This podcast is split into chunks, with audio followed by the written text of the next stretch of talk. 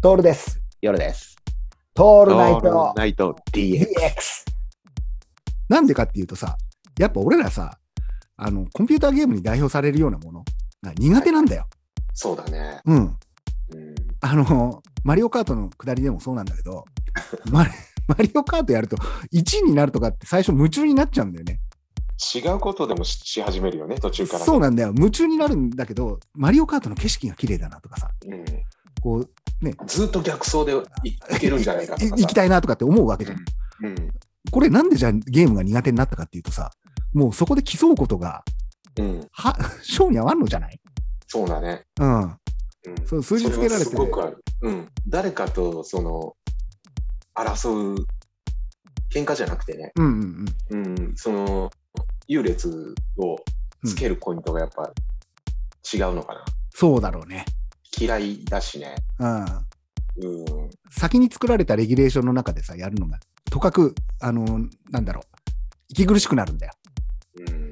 制 制服を着せられてさ、あの、そうだね学校行くようなもので。うん。だから逆らっちゃってっていう。逆らう前にはちゃんとやるじゃん、俺たち。ああ、そうだよ。そうそうそうそうそう。で、その嫌になっちゃう。うん使い方ですよね。そうなんだよ。そのやり方をね、あの、真正面から受け止めてやっちゃうから、真剣にやるもんね。そうなんだよ。真剣にやるからこそ、もう心に豆ができるんだろうね。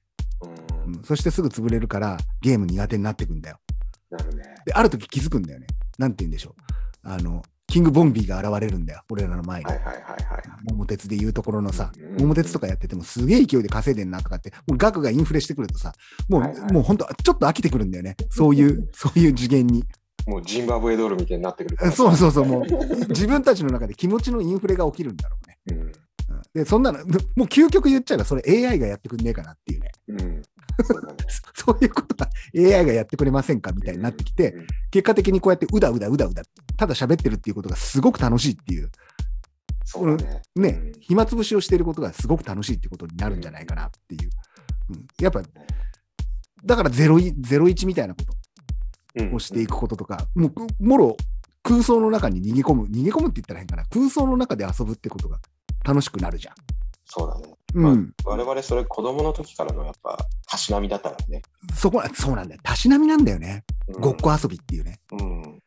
決して恵まれた家に育ったわけではないからうん。周りのみんながファミコン持ってる時にはうちはなかったしさそうだね。ラジコン持ってる時にももちろんなかったからしょうがねその辺に落ちてる石でそれを こう表現するとかさ、うん。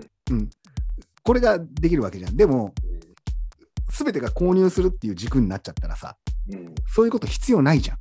そうだうね。ん、要は、石を、石をと取りに行って、こう空想して遊ぶんじゃなくて、お金を稼ぐ方法を考えましょうになるわけでしょ。うん。いきなりお金、もしくは誰かが作った環境でね。あ、そうそうそうそうそう、うん遊ばせてもらうっていうう、ん。入場料を払ってっていう。